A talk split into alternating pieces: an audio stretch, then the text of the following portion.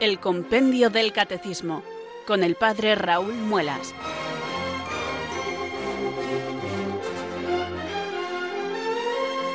Muy buenas tardes, queridos oyentes de Radio María. Son las 4, las 3 en Canarias.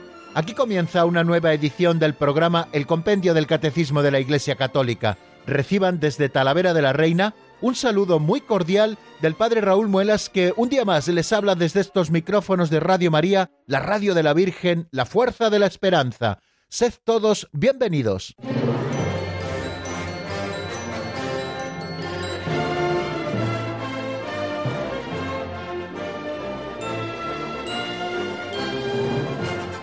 Hoy comienzo con una pregunta clave, queridos oyentes. ¿Qué tal andamos de catecismo?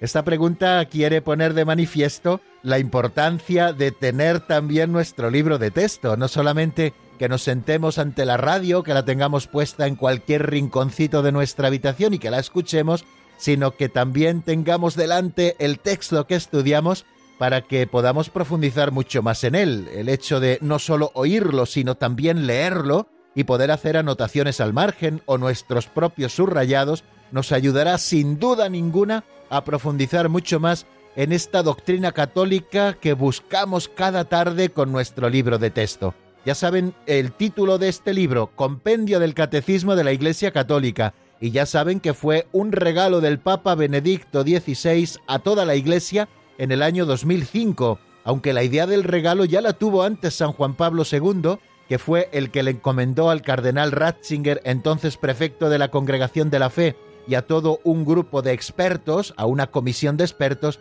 para que preparasen un resumen autorizado del Catecismo Mayor de la Iglesia, así llamamos a ese otro catecismo gordito en nuestro programa, se titula Catecismo de la Iglesia Católica. Bueno, pues el Papa San Juan Pablo II, como les he contado tantas veces, encomendó al cardenal Ratzinger y a ese comité de expertos que procurasen ofrecer a la Iglesia un subsidio mucho más sencillo que el Catecismo Mayor para aquellos que no tuvieran tanto tiempo o posibilidades de profundizar en todos los misterios tal y como nos los presenta el Catecismo Mayor de la Iglesia con todas sus fuentes, tanto escriturísticas como patrísticas, como del Magisterio. De manera que surgió este otro libro, el que nosotros estudiamos, en donde en apenas 250 páginas aparece todo el contenido del otro libro mayor, evidentemente de una manera mucho más resumida, y donde nos aparecen también una serie de subsidios que creo que nos pueden venir muy bien, que son las oraciones comunes. A veces hablamos de esos subsidios, esas oraciones comunes, ¿cuáles son? Aparecen en latín y en castellano en las ediciones, pues la señal de la cruz, el Gloria al Padre, el Padre Nuestro, el Ave María, el Ángel de Dios, el Eterno Reposo, el Ángelus, bueno, son oraciones tan queridas y tan utilizadas en la Iglesia y que son tan universales que es bueno que nosotros también las tengamos recogidas en este libro y sobre todo, si es posible, recogidas en nuestra propia memoria. Y luego nos ofrece también eh, otros subsidios este libro de texto nuestro, como son eh, los índices, el índice de materias, para que nosotros podamos encontrar de una manera muy rápida cualquier tema que busquemos y qué es lo que dice de él la doctrina católica, especialmente el compendio del catecismo. Y luego recuerden que el compendio del catecismo siempre en cada número al margen y escrito en rojo nos pone otros números que son los referentes en los que se habla de una manera mucho más prolongada en el Catecismo Mayor de la Iglesia de esos mismos temas, índice de materias y también el índice general para saber siempre dónde nos encontramos seguramente que todos tengan a la vista donde nos encontramos. Estamos estudiando en la segunda parte del catecismo, en la segunda sección de esa segunda parte, estamos estudiando ya los distintos sacramentos agrupados en tres capítulos, tal y como estudiábamos hace también unas semanas. En primer lugar, estamos estudiando los sacramentos de la iniciación cristiana, que como bien conocen ya son tres, el bautismo, la confirmación y la Eucaristía, Después, en un segundo capítulo, estudiaremos los sacramentos de la curación, que son el sacramento de la penitencia y el sacramento de la unción de los enfermos, y después estudiaremos en un tercer capítulo los sacramentos al servicio de la comunión y de la misión en la Iglesia, como son el sacramento del matrimonio y el sacramento del orden sacerdotal. Bueno, pues por situarnos nuevamente en el contexto en el que nos encontramos, estamos estudiando el primero de los sacramentos, el que supone la puerta a todos los demás. El primer sacramento de la iniciación cristiana, que recibe varios nombres, pero el nombre más afortunado entre nosotros, por el que todos le conocemos, es el nombre de bautismo. Ya hemos estado viendo muchísimas cosas a propósito del bautismo y creo recordar que ayer hicimos como un repaso así muy rápido y general de todos los aspectos que hemos visto sobre el bautismo desde el número 252, que es el primero que dedica a ese sacramento el compendio del catecismo, hasta llegar al número 259, que fue el que estudiamos ayer, y el 260 y el 261, que serán posiblemente los que estudiemos hoy. Digo posiblemente porque no sé si nos dará tiempo a estudiar uno o dos números nuevos en el avance de doctrina. Bueno, pues antes de empezar, queridos oyentes, ya saben que hacemos una oración, y una oración que no es una rutina más en nuestro hacer radiofónico, sino que es algo verdaderamente importante, que levemos nuestra plegaria al Señor para pedirle que envíe su Espíritu Santo y sea el Espíritu Santo el que nos conduzca hasta la verdad plena. Por eso al comienzo del programa todos los días invocamos al Espíritu Santo y también hoy lo hacemos con esta oración. Ven Espíritu Santo, llena los corazones de tus fieles y enciende en ellos el fuego de tu amor. Envía, Señor, tu Espíritu que renueve la faz de la tierra. Oh Dios, que llenaste los corazones de tus fieles con la luz del Espíritu Santo, concédenos que, guiados por el mismo Espíritu, sintamos con rectitud y gocemos siempre de tu consuelo por Jesucristo nuestro Señor. Amén.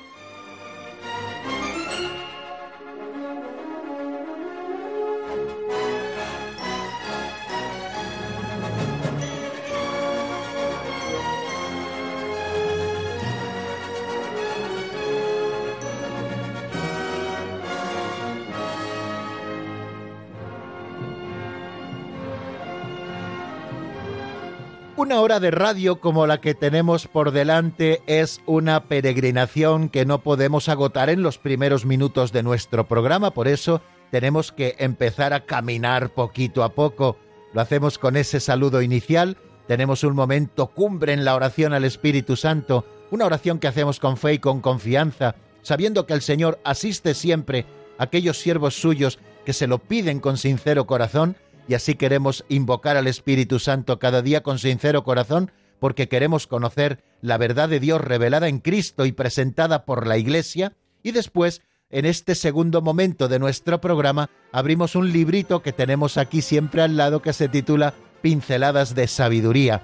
Pretendemos ofrecer con ellas pequeñas catequesis prácticas, también lo llamamos aperitivos catequéticos, o estiramientos para luego empezar el ejercicio fuerte del estudio de los números del compendio, leemos una pequeña historieta, una narración de apenas un minuto, nos lo hace nuestro amigo Alberto, y después yo les ofrezco alguna idea que a propósito de esta pincelada se nos sugiere. Bueno, pues yo les invito, queridos amigos, a que hoy escuchemos esta pincelada que se titula Lógica Cristiana.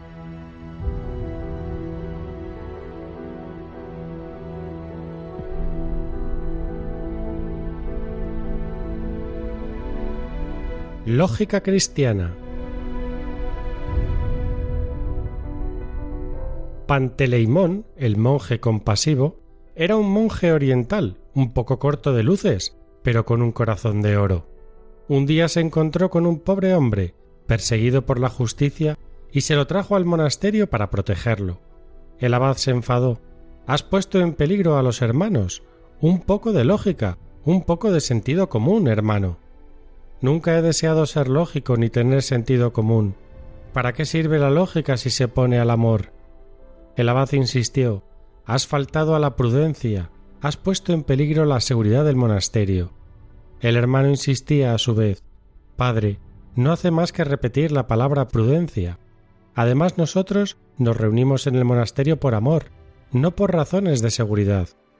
Padre, usted nos indica sobre el amor y cuando yo pongo en práctica lo que usted predica, se me enfada. Usted me pide lógica. Yo también le pido a usted lógica entre lo que hace y lo que predica.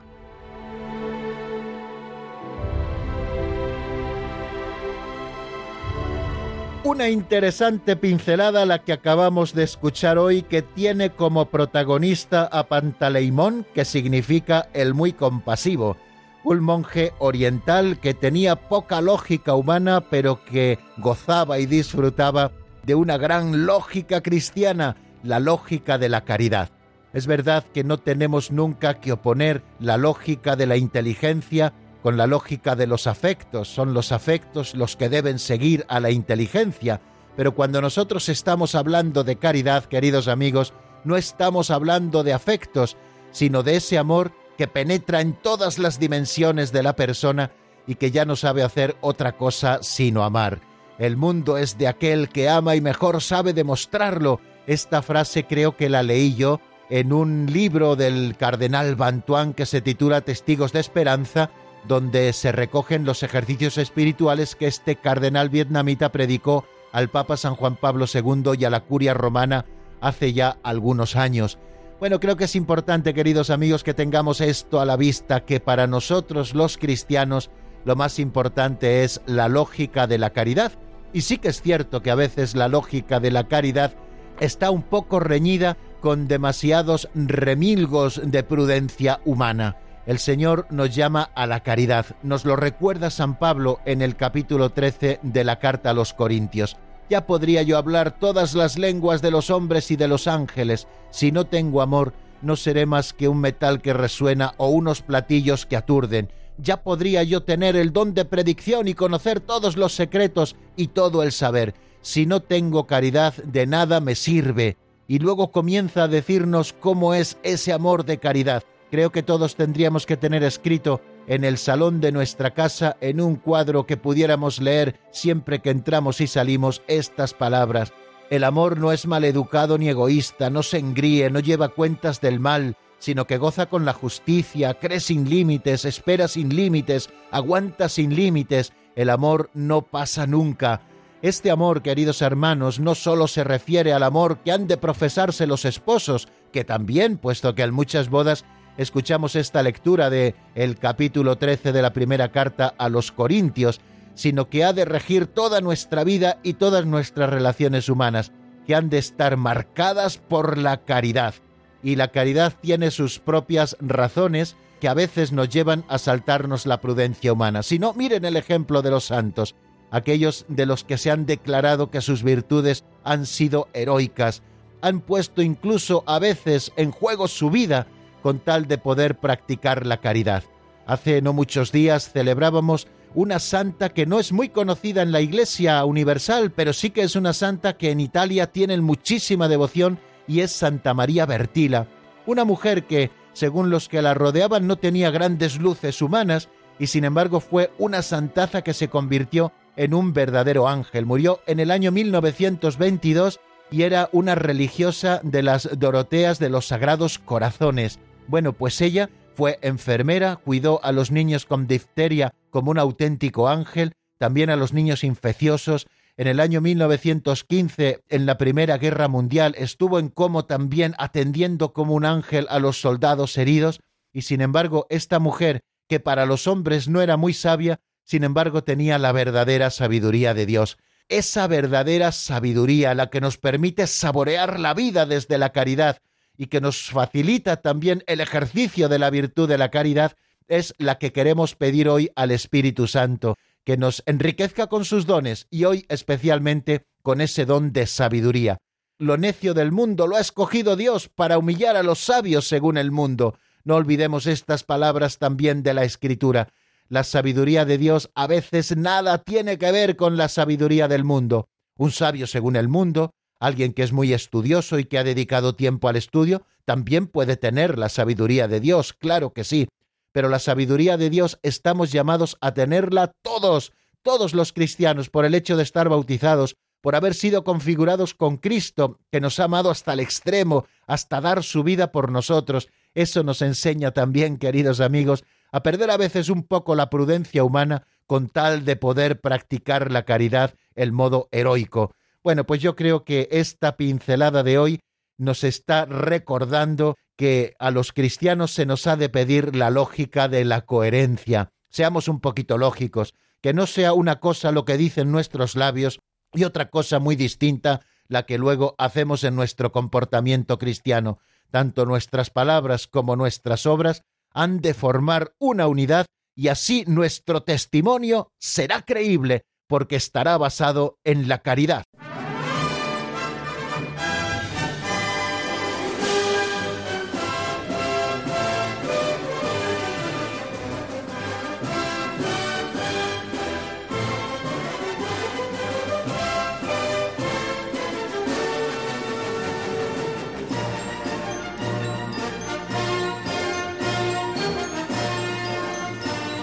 Continuamos, queridos amigos, en la sintonía de Radio María. Estamos en el compendio del Catecismo y vamos a hacer repaso de lo que vimos en nuestro último programa. Si ustedes lo recuerdan, después de haber estado viendo el bautismo de los adultos y también el bautismo de los niños, ayer estuvimos estudiando lo que se requiere para ser bautizado. Así es la pregunta que se hace el compendio del Catecismo en el número 259 que fue el número con el que avanzamos doctrina en el día de ayer. ¿Qué se requiere para ser bautizado? Nos responde el compendio del catecismo con estas palabras. A todo aquel que va a ser bautizado se le exige la profesión de fe, expresada personalmente, en el caso del adulto, o por medio de sus padres y de la Iglesia, en el caso del niño. El padrino o la madrina y toda la comunidad eclesial tienen también una parte de responsabilidad en la preparación al bautismo, en el catecumenado, así como en el desarrollo de la fe y de la gracia bautismal. Bueno, decimos que el bautismo es el sacramento de la fe, y lo decimos porque la fe es necesaria para la recepción de este primer sacramento de la iniciación cristiana. Pero si ustedes recuerdan cuando estudiábamos lo que es la fe, hacíamos una distinción entre el creo y el creemos. Hablábamos del creo porque la fe es un acto personal, un acto de adhesión personal de la persona que tiene fe a las verdades reveladas por Dios y es también un acto de confianza en Dios de aquella persona que cree en Él. Pero también decimos creemos porque la que profesamos no es una fe personal, sino que es la fe de la Iglesia. La Iglesia es la que nos ha enseñado la fe, la que nos engendra a la fe, también la que nos sostiene en la fe y la que nos va formando en la fe. De manera que la fe tiene necesidad de una comunidad de creyentes. Solo en la fe de la Iglesia puede creer cada uno de los fieles. Cada uno de los fieles profesa personalmente la fe, pero profesa la fe de la Iglesia. La fe que se requiere para el bautismo eh, no es una fe perfecta y madura, sino un comienzo que está llamado a desarrollarse. Por eso al catecúmeno o a su padrino se le pregunta ¿qué pides a la Iglesia de Dios? Así lo recordábamos cuando estudiábamos ese primer momento del bautismo, la primera parte del mismo, que es el acto de acogida o el acto de recepción del nuevo bautizado, que se suele celebrar a la puerta de la iglesia antes de entrar en ella, pues se le pregunta al bautizado si es adulto o se le pregunta a sus padres y padrinos si es un niño, ¿qué pides a la iglesia de Dios? Y se responde la fe. También se puede responder el bautismo, ¿no? Pero al decir que lo que pedimos es la fe, es para que sea la Iglesia la que nos engendre en la fe. En todos los bautizados, tanto niños como adultos, la fe debe crecer después del bautismo, porque, como digo, la fe que se requiere para el bautismo no es una fe perfecta y madura, eso vendrá con el tiempo y con la gracia de Dios, sino que es sólo un comienzo que está llamado a desarrollarse.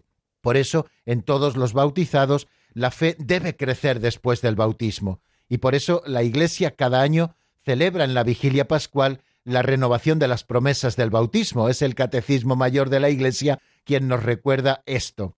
En la vigilia pascual seguramente ustedes hayan acudido algún año o todos los años a la vigilia pascual, a esa celebración litúrgica que hemos catalogado como la más importante quizá que tiene la Iglesia, pues hay como cuatro partes muy bien diferenciadas. Está la primera parte que es la liturgia del lucernario, donde se bendice el fuego nuevo, del cual se prende el cirio pascual, signo de Cristo resucitado, que va iluminando las tinieblas de la noche, y esa parte termina con la proclamación solemne del pregón pascual. Después hay una segunda parte que es la liturgia de la palabra, donde leemos muchas lecturas, siete lecturas del Antiguo Testamento, para recordar todas las maravillas que Dios ha ido haciendo a lo largo de la historia de la salvación, en las cuales ya estaba prefigurado eso que nos llega plenamente con Jesucristo y con su resurrección, la salvación, ¿no? La salvación del pueblo y la salvación de cada uno de sus miembros. Después hay una tercera parte que es la liturgia bautismal.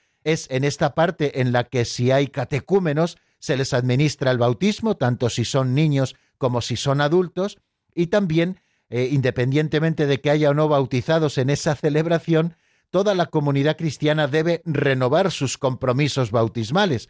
Por eso el sacerdote nos pregunta si creemos en Dios Padre Todopoderoso, si creemos en Jesucristo, su único Hijo nuestro Señor, si creemos en el Espíritu Santo, en la Santa Iglesia Católica, y así va desgranando en tres preguntas todas las verdades o todos los artículos que se contienen en el credo apostólico. Bueno, pues en la vigilia pascual, para simbolizar eso de que tenemos que seguir creciendo después de nuestro bautismo en la fe de la Iglesia, por eso se hacen la renovación de las promesas bautismales cada sábado santo por la noche cuando se celebra la vigilia pascual. La preparación al bautismo, por tanto, solo conduce al umbral de la vida nueva, pero esa vida nueva nos llega plenamente con el bautismo, que es la fuente de la vida nueva en Cristo, de la cual brota toda la vida cristiana. Como ven, lo que nos dice este número es que a toda aquella persona que va a ser bautizada se le exige la profesión de la fe. Tiene que tener una fe inicial para poder ser bautizado. Y esa fe la expresa personalmente el que va a ser bautizado, en el caso de que sea un adulto, o por medio de sus padres y de la Iglesia, en el caso de que sea un niño que todavía no puede profesar la fe, porque todavía no habla, porque todavía no comprende los misterios. Si recuerdan cuando estuvimos repasando todo el rito del bautismo, al centrarnos en la tercera parte, que es la liturgia bautismal propiamente dicha, dijimos que primero se hace una oración de exorcismo, después una unción prebautismal, a continuación se bendice el agua con el que va a ser bautizado aquel que se acerca a la fuente bautismal, y a continuación se le invita a los padres y padrinos, en caso de que sea un niño, o al mismo que va a ser bautizado, a que profese la fe. Les leo lo que dice el ritual como monición en el caso del bautismo de los niños. Se dice, queridos padres y padrinos, en el sacramento del bautismo, el amor de Dios va a infundir por el agua y el Espíritu Santo la vida nueva en este niño que va a ser bautizado y que habéis presentado a la Iglesia.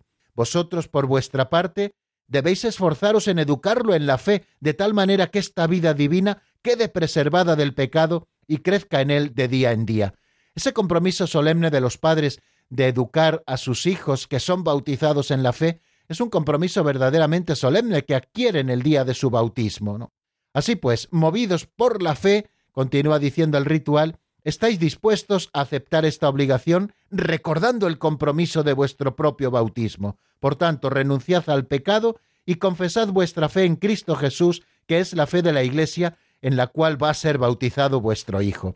Y entonces el celebrante, el ministro celebrante, comienza con estas preguntas. ¿Renunciáis al pecado para poder vivir en la libertad de los hijos de Dios? Y responden, sí renuncio.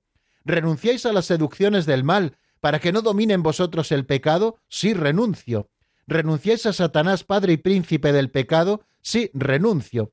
Esta es una de las fórmulas de las renuncias, otra de las fórmulas que se pueden emplear es renunciáis a Satanás si renuncio, y a todas sus obras si renuncio, y a todas sus seducciones si renuncio. Y después de estas renuncias, el ministro celebrante pregunta por su fe. ¿Creéis en Dios Padre Todopoderoso, Creador del cielo y de la tierra? Sí creo.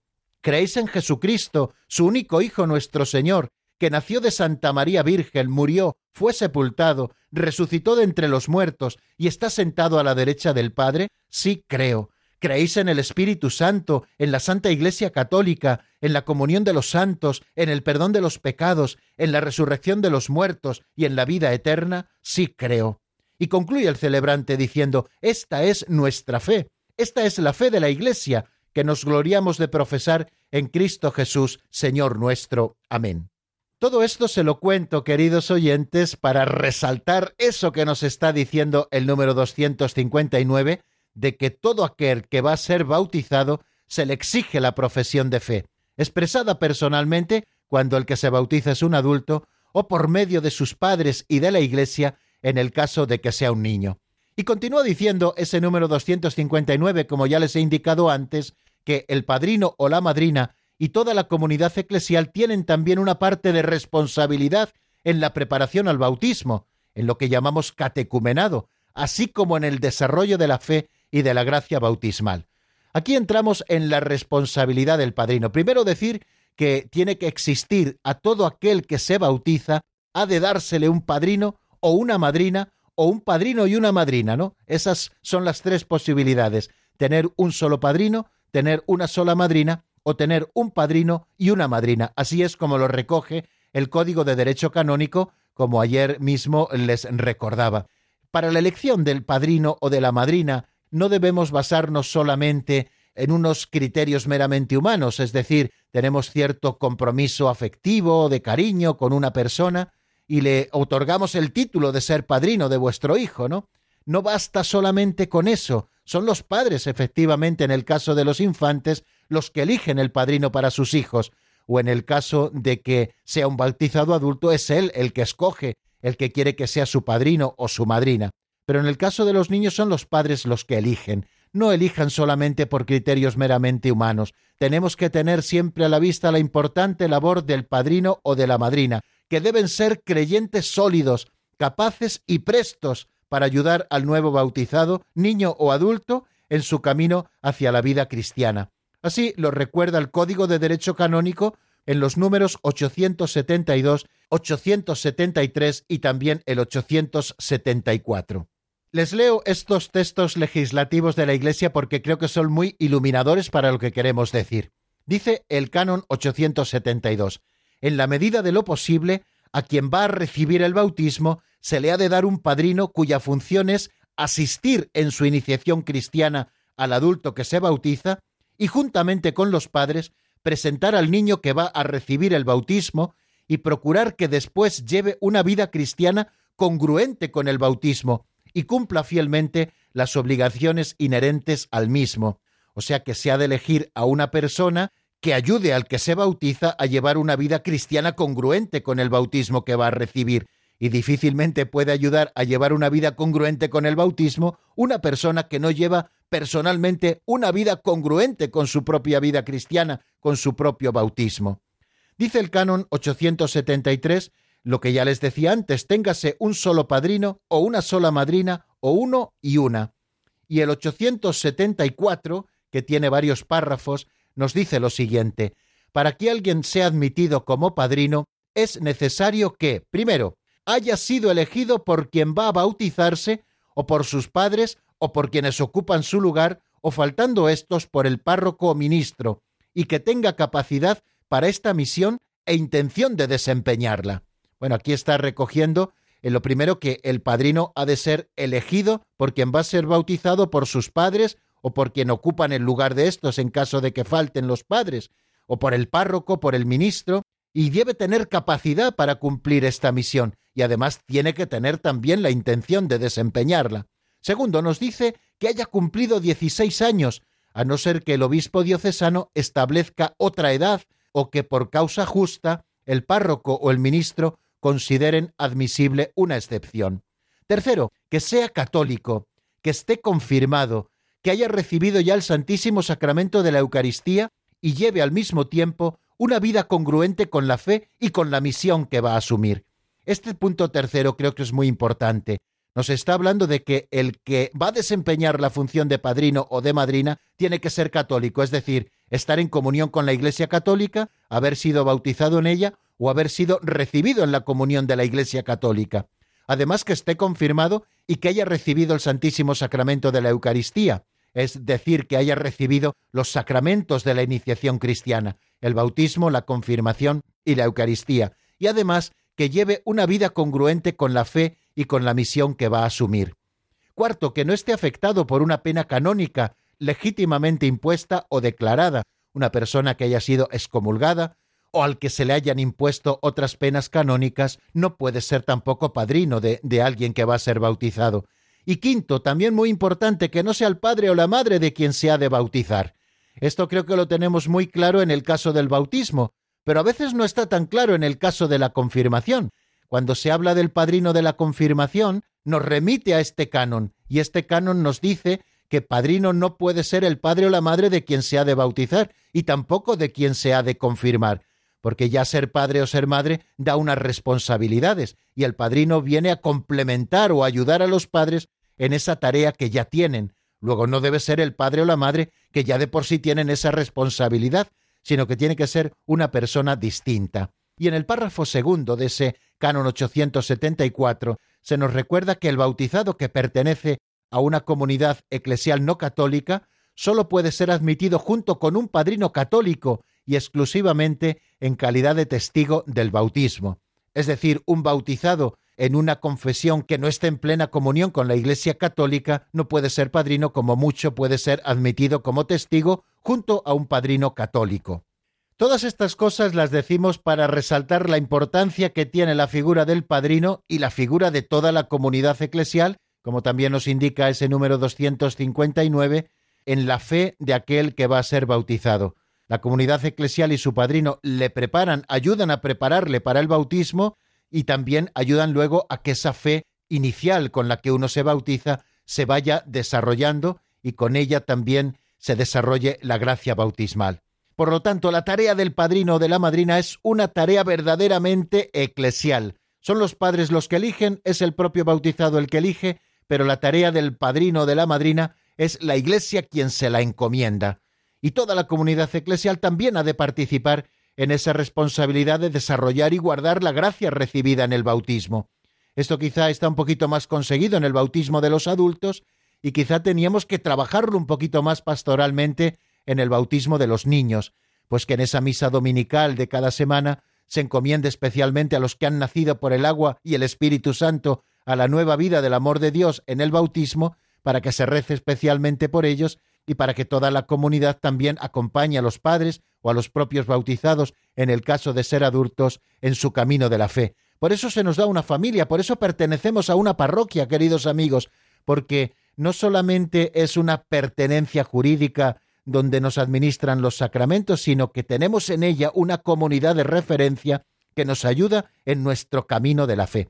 Bueno, pues hasta aquí, queridos amigos, el repaso de lo que vimos en nuestro último programa. Como ven, un repaso bastante amplio y vamos a escuchar ahora un tema musical de Fray Nacho titulado El Señor es compasivo, sacado del álbum En el Silencio, que nos ayude a descansar un poquito de la palabra y a prepararnos para seguir avanzando en el estudio del compendio.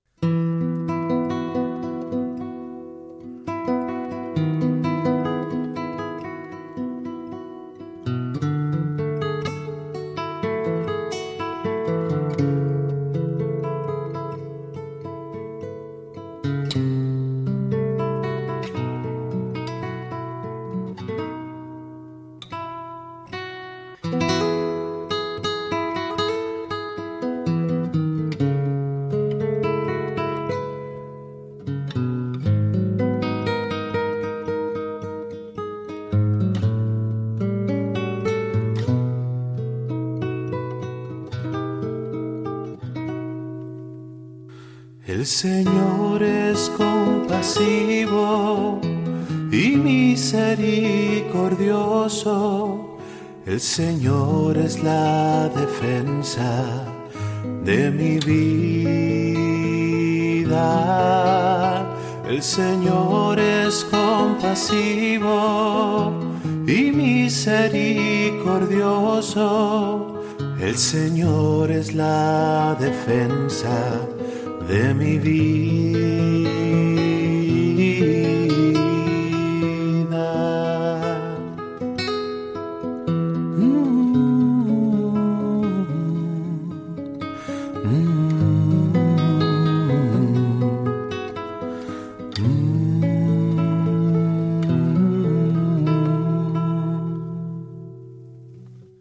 Tu Señor mi inspiración y mi vida,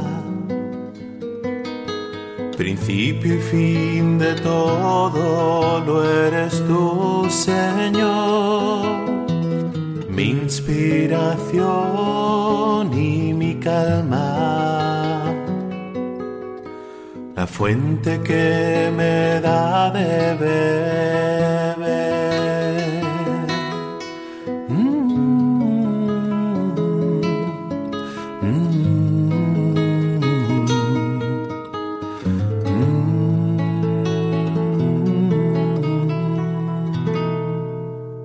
El Señor es compasivo y misericordioso el Señor es la defensa de mi vida. El Señor es compasivo y misericordioso. El Señor es la defensa de mi vida.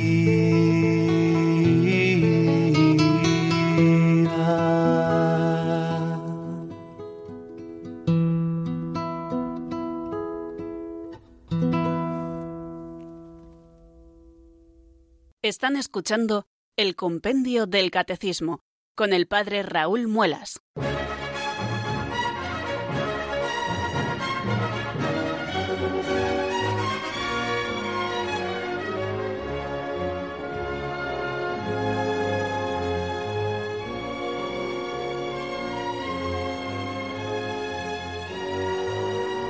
Y ahora tenemos por delante dos números muy sencillos de explicar que creo que casi comprenderemos solamente escuchando el enunciado en la voz de Marta Jara, pero bueno, alguna cosita más diremos.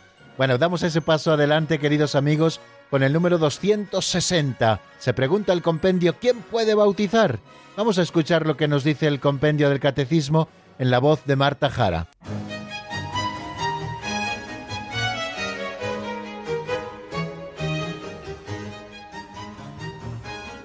Número 260. ¿Quién puede bautizar? Los ministros ordinarios del bautismo son el obispo y el presbítero. En la Iglesia Latina también el diácono. En caso de necesidad, cualquiera puede bautizar siempre que tenga la intención de hacer lo que hace la Iglesia. Este derrama agua sobre la cabeza del candidato y pronuncia la fórmula trinitaria bautismal. Yo te bautizo en el nombre del Padre y del Hijo y del Espíritu Santo.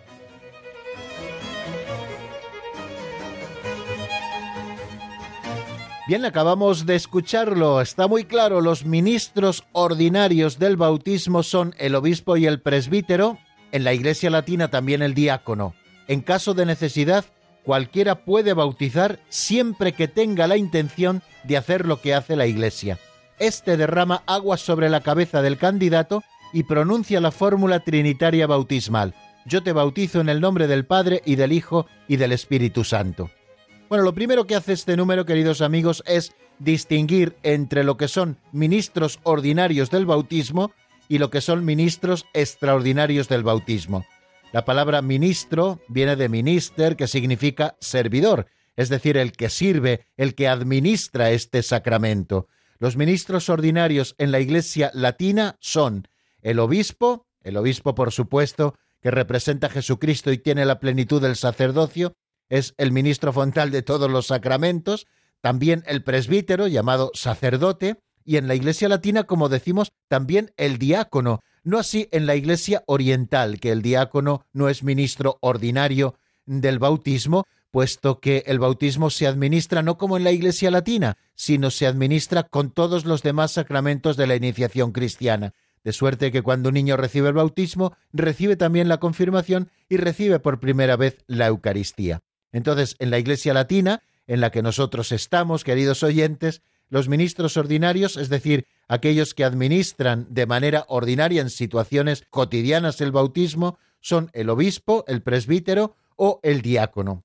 Pero luego nos habla también de los ministros extraordinarios, es decir, cuando se da una situación extraordinaria y esa situación es la de peligro de muerte, cualquiera puede bautizar, y al decir cualquiera no está restringiendo, sino que cualquier persona puede hacerlo, aunque ni siquiera ella esté bautizada, con tal de que tenga intención de hacer lo que hace la Iglesia cuando bautiza, y derrame agua sobre la cabeza del candidato mientras pronuncia la fórmula trinitaria bautismal. Yo te bautizo en el nombre del Padre y del Hijo y del Espíritu Santo.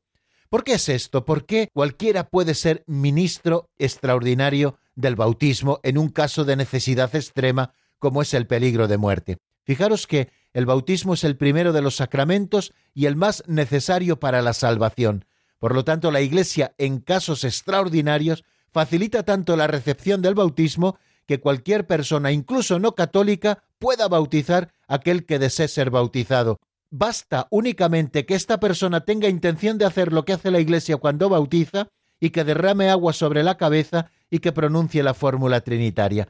Esto es lo único necesario. El sacramento del bautismo es tan necesario para la salvación, como vamos a ver en el número siguiente, que como les digo, la Iglesia facilita la recepción del bautismo en aquel que desea hacerlo en casos extraordinarios. Pero esto es sólo para casos extraordinarios. En los casos ordinarios, el ministro es el obispo, el presbítero y en la Iglesia latina, como también les decía, el diácono. Bueno, pues creo que no tiene mucho más que explicar, queridos oyentes, este número, y tampoco nos vamos a entretener mucho más. Ya saben que todos los sacramentos tienen que ser administrados por alguien, ese alguien es el ministro del sacramento, en el caso del bautismo, el ministro ordinario es el obispo, el presbítero y en la Iglesia Latina también el diácono. Y en caso de necesidad, ministro extraordinario puede ser cualquier persona, aunque no esté bautizada, con tal de que bautice con agua, derramándola sobre la cabeza del bautizado mientras utiliza la fórmula trinitaria y tenga intención de hacer lo que hace la Iglesia. Siempre decíamos un chiste, ¿no? ¿Puede un musulmán bautizar a un cristiano? Y entonces el que sabía estas cosas solía decir sí, pero la respuesta en realidad es que no, porque si es cristiano es que ya está bautizado, por lo tanto no puede ser bautizado ni por un musulmán, ni por un obispo, ni por el propio Santo Padre, porque ya es cristiano, ya está bautizado y por lo tanto el bautismo no puede recibirse más que una sola vez. Bueno, pues esto es un chiste para tender una pequeña trampa aquel con el que estamos hablando. Bueno, pues vamos a dejar aquí, queridos amigos, este número 260 y si les parece vamos a ver también el número 261, que también es muy cortito y que también es importante que le reflexionemos un poco. Se pregunta, ¿es necesario el bautismo para la salvación? Vamos a ver qué nos dice el compendio en la voz de Marta.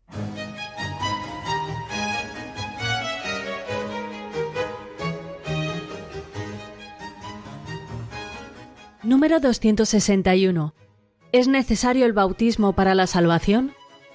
El bautismo es necesario para la salvación de todos aquellos a quienes el Evangelio ha sido anunciado y han tenido la posibilidad de pedir este sacramento.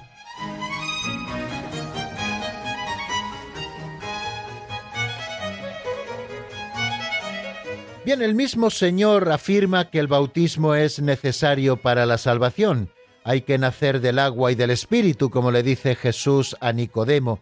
Por ello mandó a sus discípulos a anunciar el Evangelio y a bautizar a todas las naciones, y el que crea y se bautice se salvará, y el que se resista a creer será condenado. El bautismo es necesario para la salvación, pero en aquellos a los que el Evangelio ha sido anunciado y han tenido la posibilidad de pedir este sacramento. Creo que ha quedado muy claro en el enunciado de ese número 261 al preguntarse por la necesidad del bautismo para la salvación. El bautismo es necesario para la salvación. Primera afirmación muy clara, el bautismo es necesario para la salvación, pero de todos aquellos a quienes el Evangelio ha sido anunciado y han tenido la posibilidad de pedir este sacramento.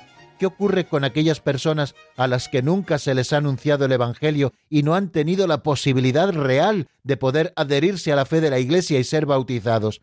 ¿Qué ocurre con aquellos que no han tenido la posibilidad de pedir este sacramento? Bueno, pues para ellos existen otros caminos extraordinarios, pero el camino ordinario para aquellos a los que se les ha anunciado el Evangelio y han tenido la posibilidad de pedir el bautismo, el bautismo es, por lo tanto, necesario para su salvación.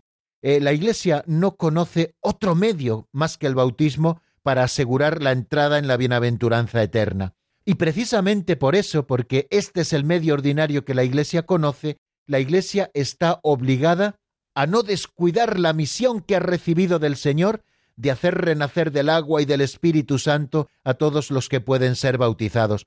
Por eso la Iglesia sigue cumpliendo cada día de su historia esta misión que recibió del Señor y que estará cumpliendo hasta que el Señor vuelva al final de los tiempos, la de anunciar el Evangelio a todos los hombres de todos los tiempos, de todas las latitudes, para que todos tengan la posibilidad de acogerse a este medio extraordinario que la Iglesia conoce para la salvación, que es el bautismo.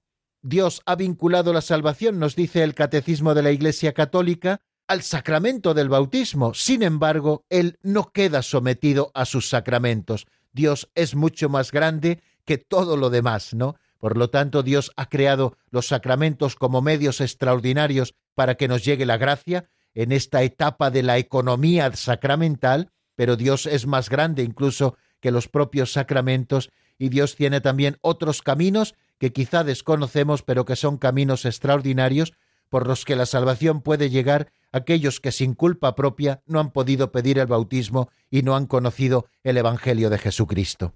Bueno, pues creo que aquí vamos a dejar, queridos amigos, la explicación de hoy. Les recuerdo nuestro número de teléfono 91005 9419 91005 9419. Si ustedes tienen dudas, pueden ir marcando mientras escuchamos unos compases de un tema titulado Nueva Luz de Irene Coronado, sacado del álbum Nueva Luz. Espero que les guste y enseguida estamos nuevamente juntos en el 91005 9419.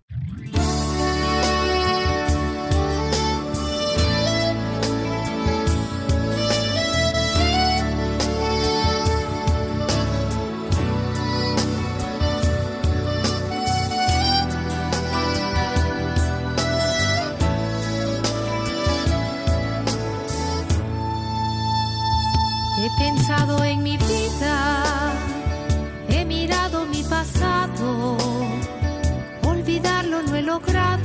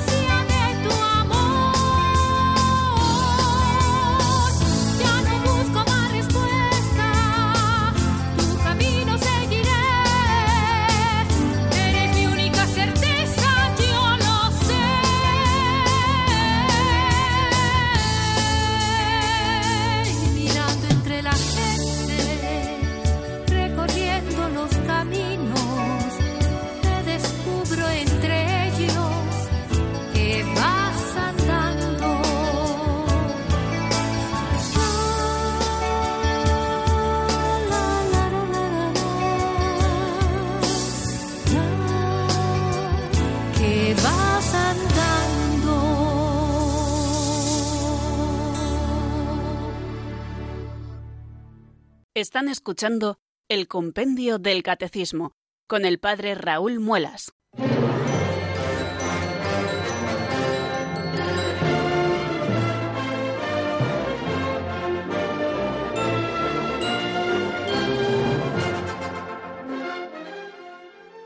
Bien amigos, eh, continuamos hacia las 5 de la tarde y estamos aquí en el Compendio del Catecismo, en la sintonía de Radio María abriendo el teléfono de directo que es el 910059419. Vamos a dar paso, si les parece, a la primera llamada que nos llega desde Bilbao. Buenas tardes, Fonsi, bienvenida.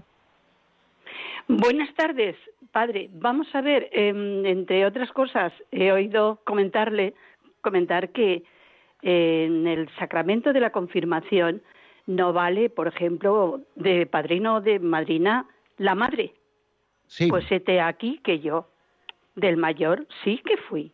madrina. Porque, a ver, el que no sabe no peca. Yo de aquellas no sabía que esto no podía ser así. Entonces, supongo yo, quiero creer que mi hijo está debidamente confirmado, ¿verdad? Por, supuesto que sí, el bautismo, el, con la confirmación, perdón, en este caso es válida, por supuesto. Es más, si se dan cuenta, en el código se dice que en el caso de lo posible, dese aquel que va a ser bautizado, estamos hablando del, padrino del bautismo exactamente, dese un padrino, una padrina o uno una madrina, uno o una, ¿no? Eh, lo que pasa es que he comentado el tema de la confirmación porque tenemos un caso en la parroquia, de, vamos a tener confirmaciones próximamente, y una de las mamás pues decía que no tenía padrino o madrina para su hijo y nos estaba diciendo que quería ser ella la madrina de su propia hija, ¿no? Y entonces hemos mirado el Código de Derecho Canónico y entonces al hablar de del, quién ha de ser el padrino de la confirmación o la madrina, pues eh, nos remite el código al número en el que habla del padrino del bautismo, ¿no? Entonces allí se recogen las condiciones, o sea que debe ser alguien que haya recibido la plenitud y que no sea el padre o la madre, puesto que al final el padrino o la madrina viene a suplir de alguna manera eh, pues la labor de los propios padres también en la transmisión de la fe, por supuesto. Entonces, no ha de admitirse, aunque sé que en algunos casos y en algunos momentos se ha hecho, no debe admitirse, pero por supuesto que esto no afecta a la validez del sacramento de la confirmación en el caso de su hijo, por supuesto que no. Bueno, vamos a dar paso también a otra llamada que nos llega desde el centro de España, de la península, desde Parla en concreto. Ahí está nuestra amiga Paz. Buenas tardes, bienvenida. Buenas tardes. Eh, bueno, pues yo voy directamente a la pregunta.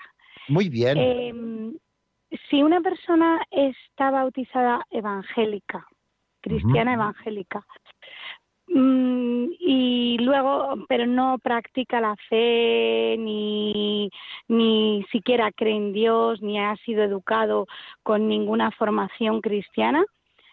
En ese caso, ¿qué tiene que hacer esa pobre persona para salvarse? Sí, bueno, pues en primer lugar conocer a Dios y, y buscar eh, consecuencias, las consecuencias eh, a las que les compromete, por supuesto, su propio bautismo, ¿no? En la confesión religiosa en la que ella ha sido bautizada, ¿no?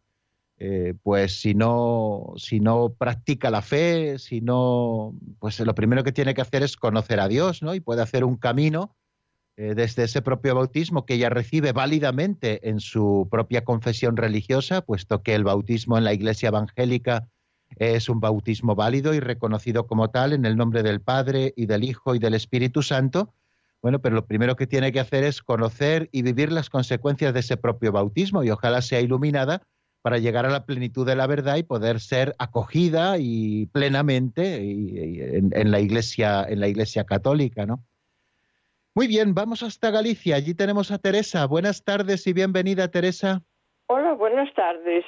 Mire, eh, lo escucho todas las tardes y estoy muy satisfecha y muy contenta de, o sea, de colaborar con Radio María, porque me ayuda mucho y todo, pero a veces le voy a decir una cosa. Hoy, por ejemplo, yo soy de Cáritas y hoy, por ejemplo, es el Día de los de Sin Techo y hubo una manifestación a las dos y todo y sacerdote no había ninguno.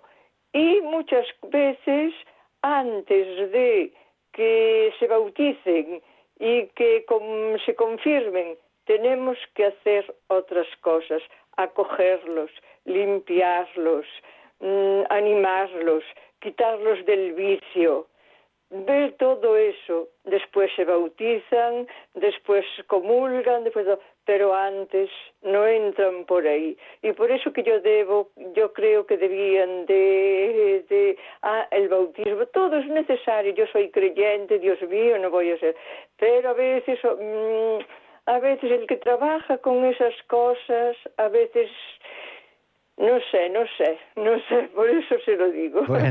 Estoy muy, contenta, yo ya sé que el bautismo, ya sé todo que tengo 77 años. Y desde que nací me, educaron en, la religión y soy creyente, creyente, creyente, sí. Pero hay también cuando se trabaja en esas cosas de tanta necesidad y de, tan, y de la calle. A veces hay que trabajar de otra manera. Bueno, pues eh, recibimos eh, con gozo también su aportación. Por supuesto que hay que hacer un trabajo previo antes de acceder al bautismo, como, como nos dice el propio catecismo, ¿no? Ese trabajo de la fe, eh, se puede partir y se debe partir también siempre, siempre desde la caridad, desde la caridad.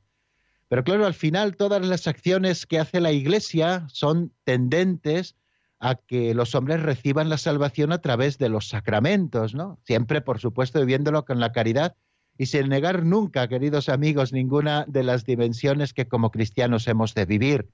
El primer mandamiento es el amor, el amor a Dios y el amor al prójimo, y este es el mandamiento que nos lleva, por supuesto, en la Iglesia a predicar eh, en primer lugar el Evangelio para que sea asimilado por el corazón de los hombres, pueda haber una fe previa inicial y luego puedan ser bautizados. Y eso no nos quita, por supuesto, a ninguno de los, de los ministros de los sacramentos eh, el hacer ese trabajo previo, ese trabajo previo sobre todo en el, que, en el que tenemos que poner mucho empeño para que el bautismo luego produzca los frutos verdaderamente que, que el Señor ha prometido para él, ¿no? Pero bueno, eh, ahí en eso estamos y supongo que tanto servidor como ustedes, queridos oyentes, estamos también en eso, ¿no? Que para, para poder llevar los sacramentos, antes hay que encontrarse con esos hombres y mujeres a los que tenemos que llevar a los sacramentos, ¿no? Muy bien, pues creo que se nos ha acabado el tiempo por hoy, pero nos queda todavía el viernes, mañana, si Dios quiere, que seguiremos tratando de, estos asuntos sobre el bautismo y espero que nos sigan enriqueciendo muchísimo. La bendición de Dios Todopoderoso, Padre, Hijo y Espíritu Santo, descienda sobre vosotros y permanezca para siempre. Amén. Hasta mañana, si Dios quiere, amigos.